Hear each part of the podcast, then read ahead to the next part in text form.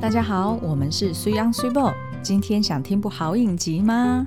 呃，在这礼拜六的晚上九点，嗯，二月二十号，嗯，即将会有一个公式的旗舰大戏。嗯，应该是非常多人都引颈期盼的影集，天桥上的魔术师。即将要首播了。对，然后呢，呃，它会是在那个呃 My Video 影音平台，然后跟公式呃在晚上九点同步的播出。那每周呃会有两集，然后晚一个小时呢，Netflix 会跟播。嗯， 是是是，对，所以其实在这三个平台上面，你都可以看得到。那呃，它总共有十集，对那每一集呃，就是大概我记得是五十几分钟吧，就不到差不多一个个小。时。嗯，好，那所以呢，啊、我们非常推荐大家去看，因为我们十集已经全部都看完 对，这了，样我们会被打。非常的炫耀哈、对，但是我们其实是还蛮辛苦的，我们分成两天，一天还连蛮看辛五苦的，还敢讲这哎种因话，为我们是你会在被个人家一没有心没有留没有言因。为我们是在一个小会议室里面，然后坐哦着电脑椅，然后看着那个投影机，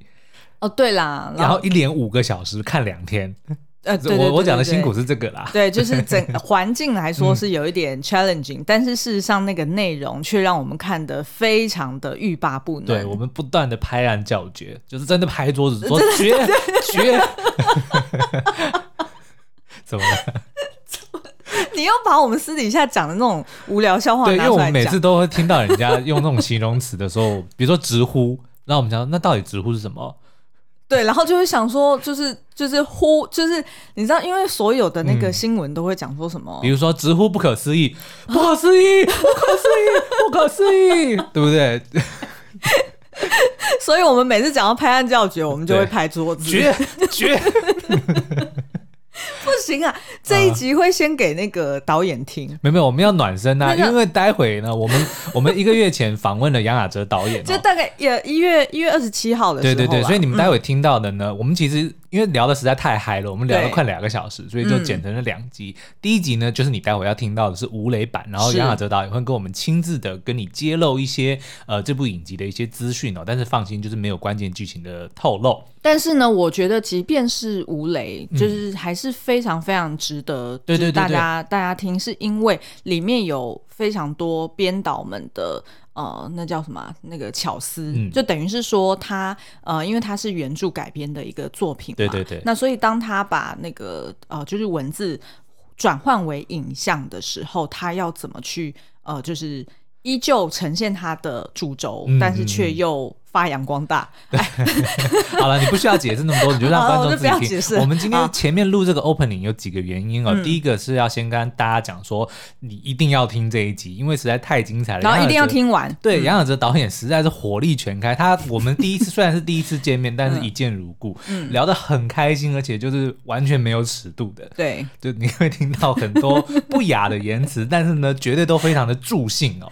然后再来呢，就是因为我们当天的那个环境哦，还是因为我们是出击到外面去访谈嗯哦，，对，对，所以呢，呃，刚好隔壁不巧在施工，所以呢，你可能时不时会听到一嗯些一两声啦，对还好嗯对，不是很严重啦，就先跟大家讲声抱歉。然后也因为防疫的需求，所以我跟苏央都有戴口罩，嗯所以我们两个声音会跟平常听起来有一点不同，但是呢，呃，整体应该不会影响到你收听的这个乐趣。对，嗯，好哦、那所以就呃非常期待，就是让大家可以你，不是要讲 Clubhouse？哎、对哦，呃就是然后呢，我们呃我们待会就是聊到中间，就是差不多二十几分钟的时候，就是呃导演跟我们其实是有在预测，在疫情之后嗯的、呃影剧内容会不会有什么样的改会变？因因为各种科技的兴起，或者说要顺应疫情的一些规范，所以对导致一些诶新的科技它就有这个机会。对那刚好因为那个时候一月二十七号 Clubhouse 其实还是还没有爆红嘛，是所以我们就错过了这个科技。但是你们在不会错过哦，我就没觉有得我的意思说，在聊的过程里面，我们没有提到 Clubhouse 这个东西，哦但是我们有提到这个概念，就是因为疫情使得大家没有办法见面的时情况之下，对有什么工具，有什么科技，嗯，能够让这个对话沟通的方式，呃，就是能够更能够延续，然后甚更至是及时、更有互动性，然后没错结果 Clubhouse 就出现了，所以再来拍案叫绝绝 绝，不要不要真的拍， 观众会觉得耳朵受不 了。意思就是说，哎、啊我们也还是蛮厉害的啦，就是还是有预测到一些。 这叫做那你放怎么没有预测到 Clubhouse 呢？对不对？哦，好啦好啦，就是放马后炮嘛。 好，那就呃不耽误大家的时间，我赶们快来就听今天的节目。大家好，我们是虽阳虽报，今天想听部好影集吗？好，那因为疫情的关系哦，大家都知道，呃，院线片有非常的这个多的电影不是撤档就是延期哦。那但是庆幸的是呢，去年有非常多很精彩的影集，特别是台湾的影集呢，有非常多就是不管是口碑啊，还是这个收视率都非常的亮眼的哦、像比如说有呃做工的人啊，想见你啊，甚至近一起一点的返校。那但是这一股热潮呢，就一直延续到我们今年呢看了一部真的是五体投地，看完之后 真的心里的那种感动是没有办法这么容易的用言语来表达的。对然后我们今天就非常的荣幸，请到这部影集的导演，影集的名字呢叫做《天桥上的魔术师》，那导演呢是杨雅哲导演。我们先欢迎导啊演。嗨，耶虽然虽报，你们好，导演各位好听众大家好，我是杨雅哲。而且我们刚刚在录音前，正式录音前就发现导演真的是一个很放得开的人，，对，就整个就开始就直接是把影集里面经典的台词就不断的丢出来，对，但是我们先不要揭露是哪些，嗯因为会直接被黄标。还好啦，现在 podcast 还没有黄标机制，所以是可以尽情的，就是那个抒发。那所以在呃一开始呢，我们想要请教一下导演哦，因为。呃，这个《天桥上的魔术师》事实上是呃改编自就是吴明义老师的原著小说。那我们想要请问一下，就是影集跟原著对您来说最大的不同是什么？那最想要透过影集来传递的一个主要的讯息是什么？哎、这个问题我昨天收到访纲之后，嗯，仔细的想了一下，应该说可以反过来说，影集跟小说最最相同的点是什么？哦，嗯，因为要做改编，最害怕的是别人会说，呃，没有忠于原著。是，嗯，但是我反过来回答这个问题，因为他这个小说太特别，因为它不是呃金庸，嗯它不是 J.K. 罗琳的《哈利波特》，嗯，它没有非常强烈的叙事线，嗯，我可以照描照抄，没有什么结局一不一样的问题。那那那，因为他给的自由度太高了，原著也不做任何的干涉，嗯，他期待的是看到一个他熟悉的故事，又全然陌生的一个新的影集。哦 OK，所以这个听起来很轻松的两句话，就是非常折腾人。 对，表面上说我没有什么期待哦，但是这个创作者本身就是要导演一定就觉得说哇，那这样子我反而压力很 大。对，反因为通常是在有框架底下的创意，你会觉得说，哎、好像比较能发挥，但是一旦没有框架，你又会更紧张这。就是自由的诅咒。 对，这是自由我们之前有讨论自过由对的自由的对不对主张 对，所以他设下了一个所谓的无框架，但是他的他其实他有框架。嗯，他说他的意思是说，我要你生出来的儿子跟我有点像，但最好又长得不太一不样。太一样，要更对帅，然后要看更哦美。但是看到帅儿子的同时哦呢，又还要夸奖老爸。哎、对对对对对对，是老爸的基因 好，对对对这个东西才会好。那这我个这个就是最难的地方、啊。是那那所我以所以所以我会回过头来讲这个问题，就是呃，刚刚说最大的不同，那嗯我应该反过来说最大的相同。最大的相同是我们都继承了原著里面的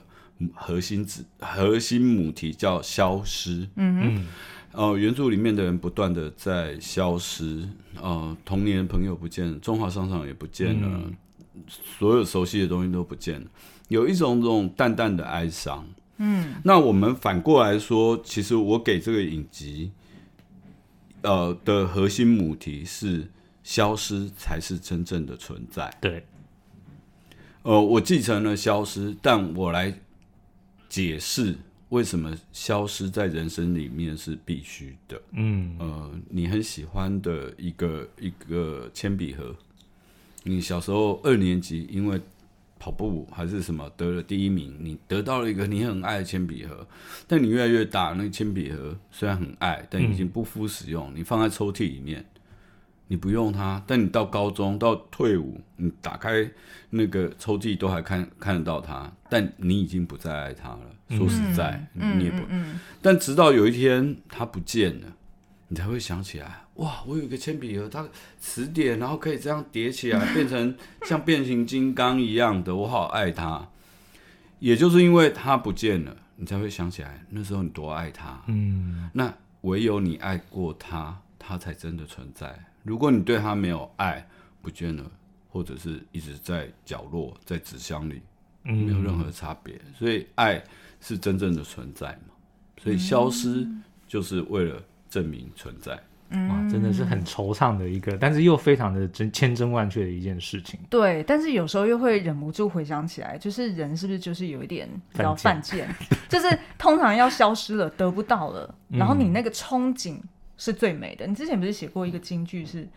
什么得什么得不到？哦，一件一样东西，只有呃最完美的时候，就是当它只存在你的回忆里。是对，是没错，啊感情是如此啊。然后我们的童年是曾经错过的，不管是人事物，就是因为当我们回想起来的时候，因为我们之前就是在看那个《脑筋急转弯》皮克斯的那部作品里面，嗯，他们就是在讲说人的回忆，他时不时就会不断的把它回抠出来，嗯然后因为你现在。遇到的各种情况，像电影里面是演说那个老婆觉得她老公很糟，所以她就想起了她曾经有过的一段艳遇，她就把那一段回忆拿出来的时候，就觉得啊，那个艳遇多好，我当年要是跟那个人在一起，就怎么样怎么样怎么样。对，但是事实上，就是并不是如此嘛，只是因为你没有得到这个东西，所以你回扣又因为现在的状况很糟，所以你不断的回想的时候就想说、嗯那个东西真的是很美好，但是也只有因为存在回忆里，如果他真的跟那个人在一起，他可能反过来会觉得现在的老公是比较好的，因是为错过了。通常就是得不到的会这样子。因为所有的美好的情节，在比如说在小说里面，他在讲小黑人的时候，在讲魔术师的时候，就一群小朋友，对，他可能二三十年之后，大家都变中年人了，然后他们聊起了当年那个魔术师，可是每一个人对魔术师的那个样子的描述记忆都不同。会不一样，有人觉得很恐怖，有人觉得是一个老兵，有人觉得他很普通就骗钱的。嗯，那所有的故事基本上，呃，小说这件事情在英文里面叫 fiction，对，虚构的，虚构的，因为他们把小说定义成虚构的这个字眼，显然《吴明义》这本小说也从虚构开始。嗯，不要看他是从小到大住在中华商场，嗯，他随口讲出来的中华商场的故事，有可能因为这二三十年。他的人生经验，然后他的对于这个东西的想象，而加油添醋多了很多情节。是嗯也就是因为他加油添醋多了很多情节，所以我们有了一本小说叫《天桥上的魔术师》。嗯，但它不是一个纪实采访的书哦，请大家记得这个点，它是虚构的一本小说，嗯，所以他在小说里面写说，呃，故事都是从记忆的裂缝长出来的，有点像刚刚对二位所说的嘛，对，那个记忆里面有一点点，你们两位有点记忆裂缝的不同，你们各处各自长出了一个呃蜜月旅行去哪里哪里玩的趣事，结果完过三十年，两个人在对完全不是对同一件事对就是我，哎、我怎么记得的蜜月跟你记得的蜜月不 是不太一样？你跟确定是跟我去吗？就是有这样子的感觉。蜜月不确定跟谁去，那就有点可怕，那叫失智症，没关系，我已 经不 care 那了。那个不叫做虚构，那不叫虚构。所以我们我们的影集的改编有点承袭了这个作者他设下的一个游戏圈套。嗯，他在故事里面故意问了很多人，你记不记对得什么什么？你记不记得什对么？然后每个人讲出来的不一样。嗯，那这本小说后来有两本漫画，哦阮光明老师画的跟呃呃导演画的两本漫画版。那它故事也略跟小说有不同，嗯，那于是其实我慢慢就懂吴明义老师这个天才在想什么了。天才真的是一个称赞，因为他设下了一个圈套，这个这个圈套叫做接讲故事接龙大赛。哦，他设下了一个八零年代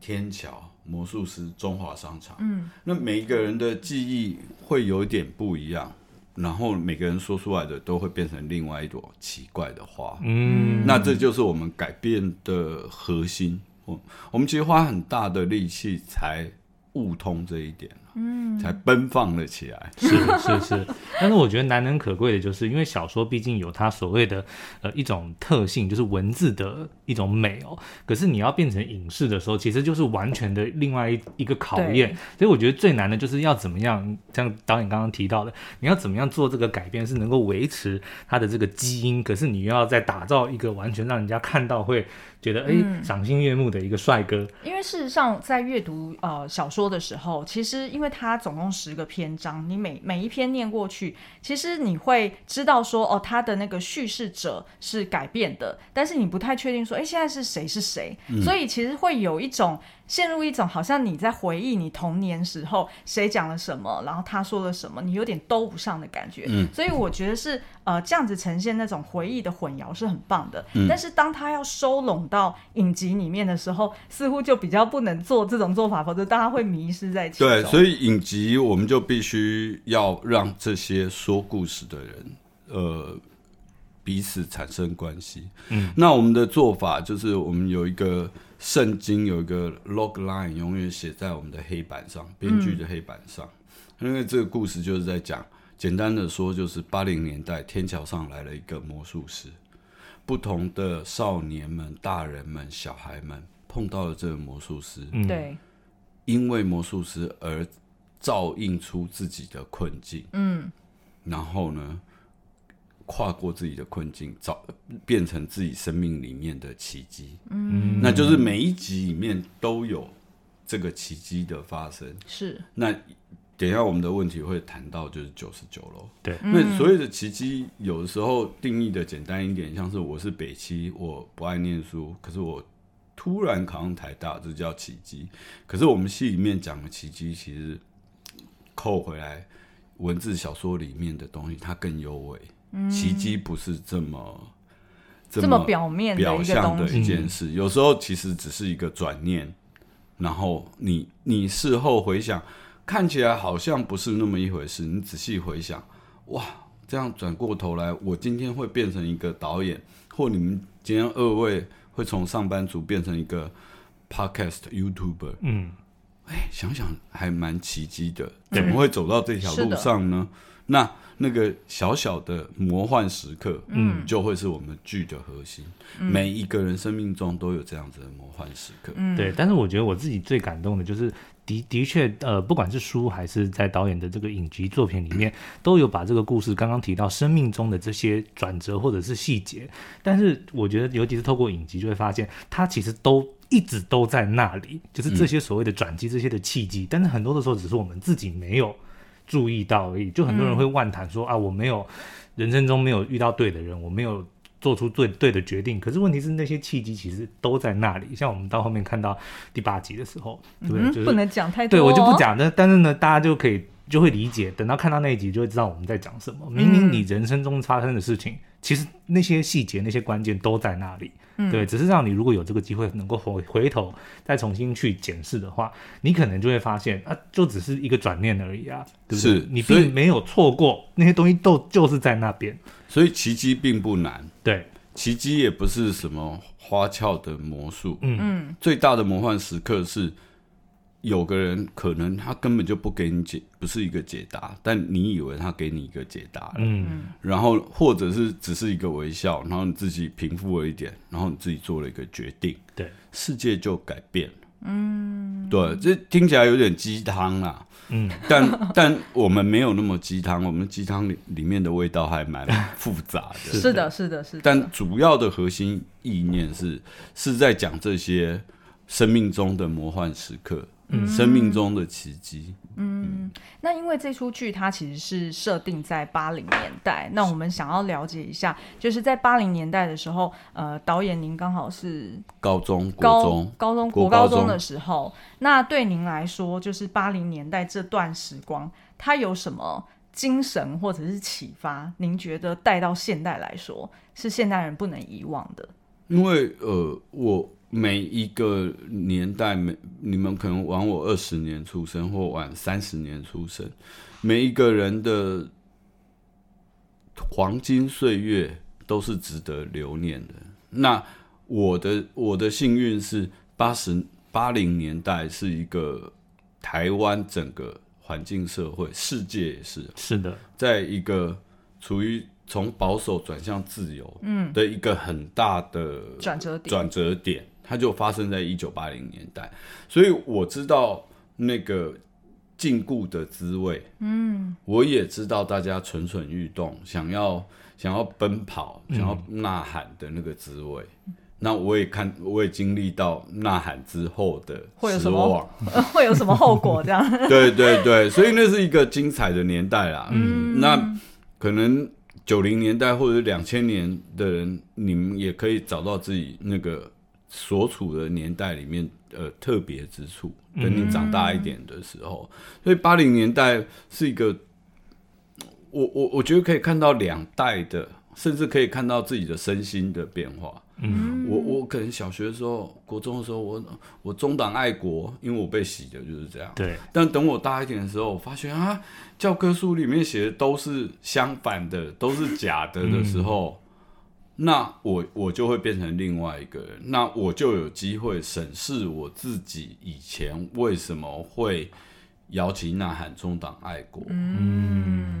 那我我我我我我心里面真的需要的是什么？那别别的年代的人可能不见得有这个这这么大的呃一个生命中的波澜，让他是可以审视自己。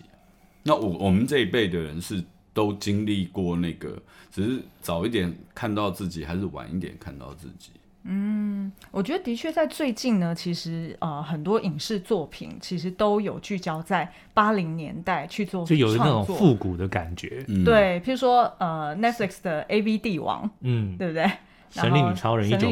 一九八四都会蛮刻意的，是放在那个年嗯代。然后我们透过不同，比如说美国、日本，然后这次的《天桥上魔术师》看到台湾，其实虽然民情不同，但是那个感觉就是导演刚刚提到的那种突然好像自由，然后突然大家要去追寻一些梦想，梦想的那一种冲动，其实是那种生命力，其实还蛮旺盛的。其实不止社会的生活，嗯一九八零年代它的转变巨大的原因是包括音乐。嗯，以台湾的音乐来讲，从那种弹着吉他的民嗯歌，民歌，那种电子舞曲跟摇滚开始在台湾罗大佑啊、呃秋秋合唱团啊，嗯这种新的音乐开始进来的时候，嗯我觉得整个整个人生也会变得不一样。是是对，所以你你也可以仔细观察近代的音乐的转变，从以前那种很靠屌啊，一天到晚在哭我为什么失恋了，在大雨中哭泣的这一种嗯情歌，这几年也开始转变。那可能这几年也有一个生活上巨大的改变。嗯嗯其实我们是感知得到的，只是可能还站不够远去想。没错，为什么转变？这些音乐的转变、服装的转变、化妆技巧的转变、戏剧的转变，其实都在为了后来的生活做更长的铺垫。人类的生活方式会改变了。嗯，我们小时候信仰的爱情不就是忠贞，哦，对，然后就生完小孩，你这辈子就可以像蝉一样去 死，不是吗？怎么老会一有这种辈老一辈差不多是这样吧，对啊老一辈子差不多是这样吧。应该是说就是呃就是养小孩啦，所有的努力就专就是是注在为了下一 代。对，都是我为们了所下有一的东代，西，对，就繁殖完你就就老了嘛，嗯你的秋天就到了。但现在的年轻人不不见得是这么想，是及的。时行乐就变得相当的重要了。然后我觉得再加上你知道这两年因为疫情的关嗯系，其实我很期待见到五年或十年后大家在回顾这段期间，其实我相信那个那叫什么价值观或者是很多事情的看法也会截然不同。嗯，五年、十年后，我我不知道会不会在这个业界，然后再再有一部电影还是什么东西宣传遇遇见各位， 那我们我们可以做这样一个一个奇怪的问题的赌注好了，嗯，你觉得五年后好了，假设我们下一次有电影再相遇的时候，是对我们互相问一下，我觉得三五年后的人类的生活会过得更封闭而简居，茧就是像蝉一样、哦把自己包起来。有嗯我我自己这样觉得，就是说，呃，电影院这种观影的方式可是能会变少一点点，对，影集类的东西可能会变多，嗯，听的音乐可能越来越小众。嗯，分众呃分众，然后我们的生活方式的交流会越来越不靠实体。嗯，呃，podcast 就是了。是，OK，呃，我我觉得是这样啊，我不知道你们二位，我们当然就是身为这种怎么讲，我们不敢说称之为意见领袖啦，但是就是需要靠着这个小小众人的的专注，然后是来维生的人，我们当然觉得这样子。对于我们来说是一个蛮呃蛮多机会的一个一个时期，因为像比如说以前啊有电视台只有三台，或者说要去电影要去看电影只能去电影院，就是所有的这个所谓的发言权或者说你能够传递讯息的的管道非常的局限。嗯那但是因为不管是科技也好，或者说现在社会的氛围也好，就导致说人人们会自己去找一个属于自己的方式去接收他们想要的讯息、资讯、娱乐等等的都好。那所以我觉得对我们来讲，当然是一件好事。嗯，可是我觉得，呃，以创作者，比如说导演来说，我觉得内容永远会是王道，只是接触，比如说散播或者是接收的方式被改变而已。就是人家永远观众永远都会想要去看好的作品、好的影集、好的电影，嗯，对不对？但是只是在哪里看、怎么看改变了。嗯然后呢，他们会蛮仰赖有，比如说像我们这样子的人，可能去呃有机会能够见到创作者，把他们的一些感想、他们的感觉，用他们信任的人，比如说我们好了，去替他们来发问，然后替他们去探探索、破解里面是的一些秘辛，然后对带到他们的面前。我觉得这样的东西可能会越来越受欢迎。所以你们也觉得可能会越来越简居，而不会回到疫情前的某一种艺术交流。你知道吗我觉得只有在特殊的 event 的时候才会有。对，就是比较难很 regular 的嗯，那样子，对，对啊，但是你看哦，简居也会哦有点离题，但我好想讲。那没关系，你简讲，居也会慢慢的改变， 虽然啊看戏的需求是一样的。嗯，你你可以还说是想要我听我故我事想要选战争片，什么什么片，嗯什么什么片，需求可能是一样的，但故事描述的核心可能越来越孤独，哦因为我们的状态是孤独的。对，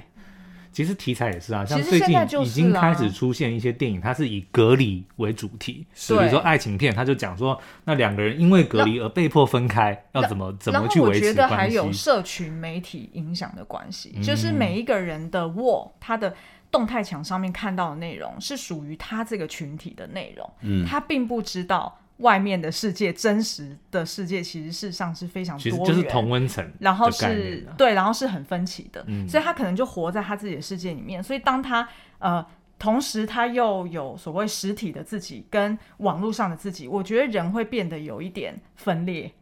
你嗯你懂我意思吗？就是实体的人的相处方式可能不太其实一已样经是这样啦。你看多少人他在网络上发表意见的那个人，他他的文字、他的用语，跟他在实际的跟人互对动的是时候是不一完样全不的一样的。他在 PPT 上会讲的话，他不可能在现实生活中跟他的朋友用同样的语气、同样的文字来表达。其嗯实已经发生了，然后我忘了是不是在小说里面有一个角色叫做阿卡，嗯就是什么流光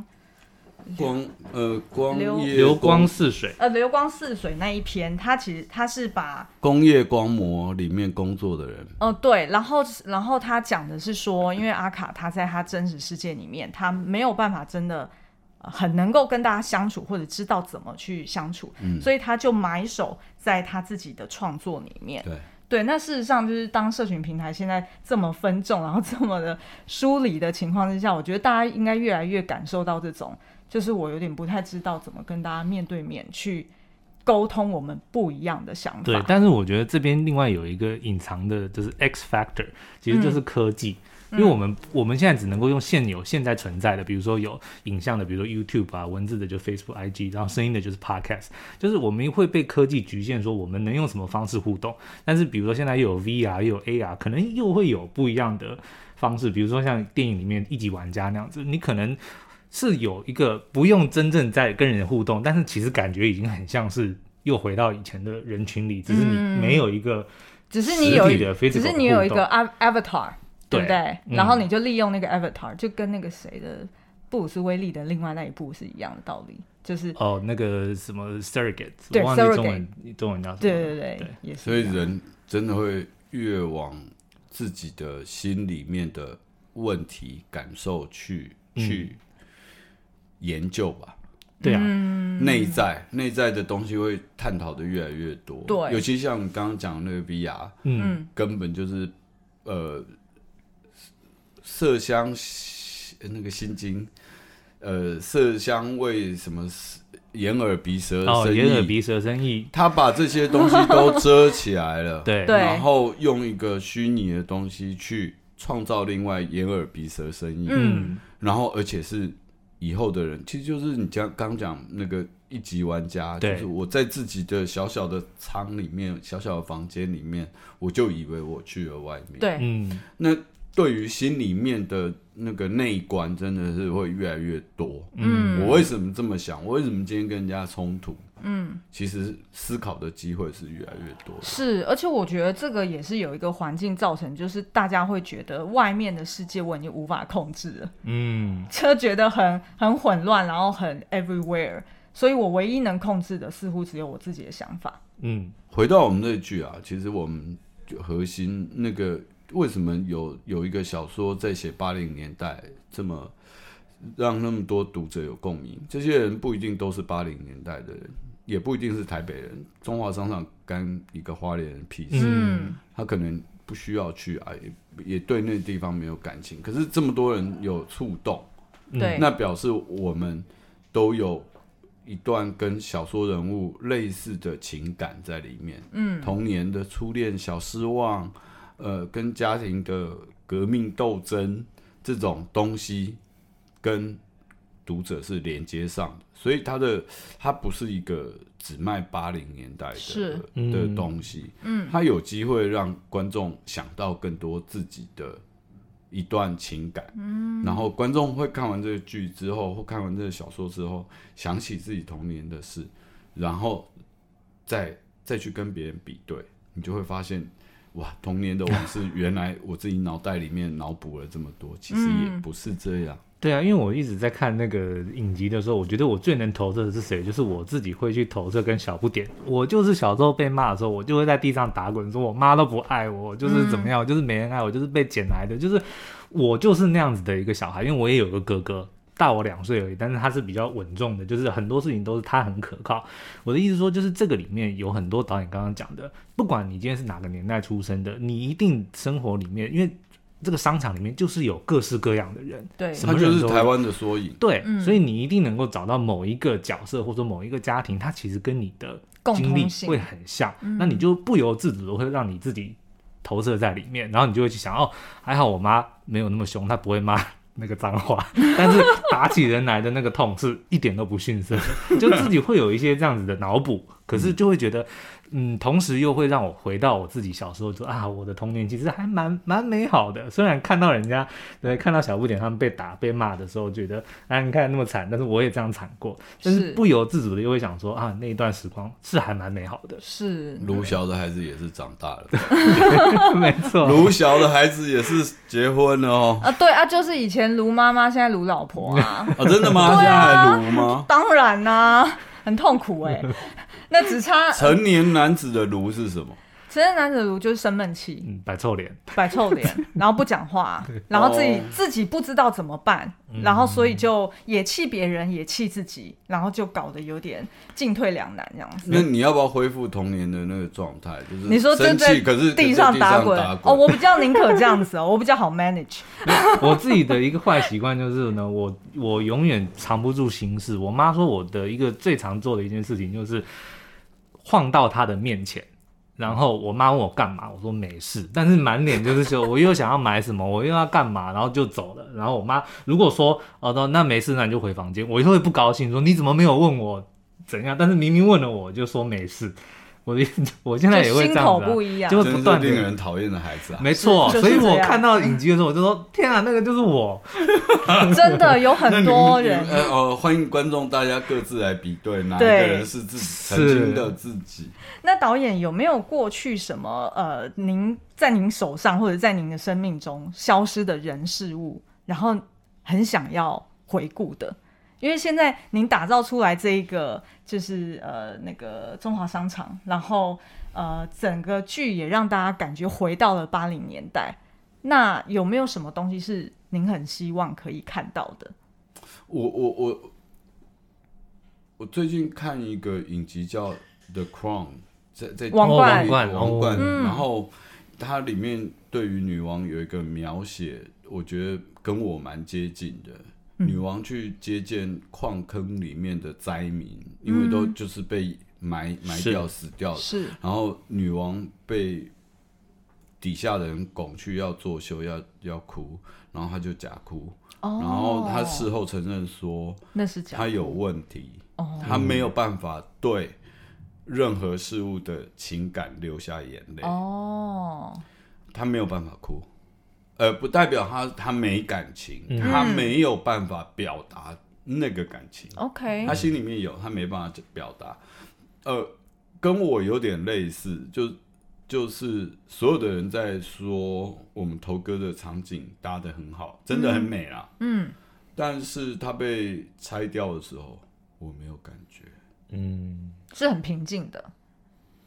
赶快拆啊！不是戏拍完了就要拆吗？你弄更多游客来，我就要花更多的工作人员去是维持它，然后会发生公安危险。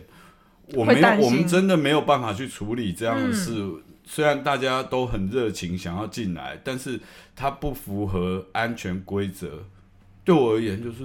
嗯拆掉有什么可惜？好，就算没有安全这个规则这种，我好像对于我拍过的戏，嗯，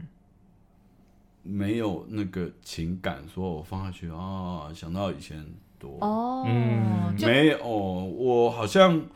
就是呃，除了很懒的把东西丢掉，真家里会囤积一 些 DVD、CD，、嗯但如果要我丢掉这些东西，我有时间整理的话，我也不你也会愿意丢，我也不会产生任何可惜的感觉，嗯我不太容易这样。然后或者是小时候毕业典礼大家都哭了，我对在想哭三小， 什么夏令营结束了，救国团有没有？嗯然后大家才认识三天，对一个礼拜，嗯，抱头痛哭，你们是有什么病？ 但我后来发现是我有毛病，就是我对于这些事情，我我我好像有一种感觉是，我如果想念你，那我闭上眼睛啊。哦，就回到过去了。哦，我有一个人对我很好，有一个人很可爱，有一个人我很恨，嗯，但其实我现在也不恨了。嗯但对我而言，记忆是可以这样抽取的。如果如果忘记了，那他可能也值得忘记吧。 OK，嗯，就不值得被记起来，我觉得应该是这样子。或者年纪大开始有水脑的症状。 没有，我最近才发现哦，人老了退化，脑是会积水的，因为我妈就是，嗯所以她哦脑容量就没有办法记那么多东西。 OK，但这就是时间嘛，世世界上最伟大的魔术就是时间。对，时间可以把你变成从卢小的孩子变成一个卢小的大的人丈夫。 对。那会不会也有可能是因为您比较活在当下，所以比较不会去花时间去回顾过去，或者是去感叹过去的一些遗憾？呃这样说吧，我我我最近在写剧本，我就会有一种哇，又有新的剧，呃那希当然望希望对啊我们得要一直这工作才有钱赚啊。好期待哦！哎、我做这个我做这个做三年，我平均下来的薪水比上班族低，好不好？哦，我觉我得做了合三理，因年为真的花很多时间呢、对、啊，什么我领个薪水一点都不合理啊！ 我我只是要陈述我不薪水不合理，没有，我意思是说，因为因为因为自己笨嘛，然后做这个东西，所以我必须要一直工作。那要写新的故事，我我发现就有一种痛苦，就是哦、呃可能更年期吗？还是什么问题？嗯，呃，比如说你要写恋爱，或者你要写某一种冲动，你这个年纪的时候，你忽然很难去写冲动，哦哦，就变突然变得非常困难。哦，就是啊，你有性冲动，你呃，比如说我要写性性冲动，有点明白要就要约炮，然后那个焦虑，对我现在这个年纪看就是啊，你焦虑什么？嗯哦，这件事情不是很好解决吗？市面上有这么多商品可以使用。嗯我发现要写到那个心动的感觉就比较难。嗯，然后看那些爱情片，啊，情侣在吵架，你们是吵什么？ 这个、这个问题不就是很摆明，这个他已经不爱你了嗯，啊！你要赶快去认清楚这个是事实，他不爱你啊。可是爱情片就是永远有一个人没有认清楚事对对实，对他不爱对你。对，它才有戏剧性啊嘛。我我我没有办法写那个卢晓这件事， 我开始觉得哦，干如果我看这种卢晓的戏，我一我写不出来，二我也不想再看这些人卢晓了。嗯就是街上有人在那个情侣在吵架，嘛，吵吵吵，哎、你会发现他们重复的问题就是他问的问题，他永远没有答上，或者他答上他永远没有在听，然后你就会吵十分钟，你就会想走过去说啊，一他刚刚讲的那，我帮你那总句结一下话好不好？ 对哎、你你到底接不接受啊？你接不接受？那你们可不可以做决定了？好，你你你接受，你接受。啊那可是爱情对对对的趣味在于就是吵嘛，嗯就有是的时候僵持不下嘛。嗯这种鲁小嘛，这种荷尔蒙的情绪的喷发就是嗯爱情。对，但是导演你刚刚提到的那个心境，其实会让我想起这个作品里的魔术师，因为就变成他总是一个冷眼旁观的人，对不对是？但是他又好像有一切的答案，对不对？但然后但他只是在关键的时候对关键的人讲出关键的话，然后就可以好像让他他不一定当下就豁然开朗，但是就点出了一个关键。那您刚刚提的，其实我觉得就很像啊，你就已经变成了生命中的魔术师，因为一切东西你要么就是已经经历过了，要么就是你已经看穿了，对不对？所以你会看到，比如说情侣吵架，你马上就可以知道说问题在哪，所以你也许就会变成那个魔术师，然后就告诉他说答案就是这个，嗯，对不对？嗯，我觉得有点像，所以对于还不知道观众，就是还没不知道这个剧的观众呢，这个里面有一个非常重要的角色，就是这个魔术师，就对嗯没有人知道他从哪里来，也没人知道他到底要干嘛，但他总是会在关键的时候，在这些角色的身身身身边出现，然后呢，就跟他们讲一些。至少我觉得啦，就算那个角色本身不懂，观众也会有很很多的体悟的一些开示的话。嗯，对啊嗯所以接下来我就很想要聊有雷版本了。 嗯哦，吴雷的哦，终于终于， 对，好累没错。所以呢，那我们今天这一集，我们就先到这边画一画下一个句点。对但是呢，因为我们今天非常荣幸，就是拥有这个杨雅哲导演一个半小时的时间。。对，所以我们接下来下一集就要聊有雷版的《天桥上的魔术师》。对所以如果你喜欢这个影集，喜欢导演的作品的话，千万不要错过哦。那我 我们跟你就，讲，第十集的结尾其实是啊消音， 消音，消音。这样子不行，会害我们被一心留 言。对对对。但是你想知道导演刚刚讲什么吗？下一集赶快来听。对，哎哎，如果你的影评里面真的就故意爆了一个雷，观众不小心看了，真的有人干掉过你，有有有啊他干掉会怎么样？他就说剧透可以先讲一下吗？不爽。然后我就会贴我们的那个影片的标题说，本集影片上面写说剧透解析， 就我已就是经我们其实都会警我已经告诉的你，说我要剧透解那、析、啊你有没？有你有没有戏耍过观众？就是啊，吴雷，那但是里面其实就哦，不敢不没有敢，，但我是们的哎确有，弄一次嘛，没有没有，可是没有弄一次人嘛，家这样子没有没有没有，导我跟你讲导，演很不负责你要任，听反正我到时候讲被骂是我们。我的不意思是你弄一次，看观众会怎么样？我跟你讲，因为很多人的标准不同，我们讲吴磊，我跟你讲哦，就有人讲说，你说里面有个魔术师，你干嘛爆我的雷？我不想要知道真啊。的我跟你讲，就是有这种人，有这种人，他连这种说啊，里面有个魔术师会讲关键的话，你爆我的雷干嘛？他就会这样子。对，那那他可以激动到什么程度？我知道，我只是 想知道你们做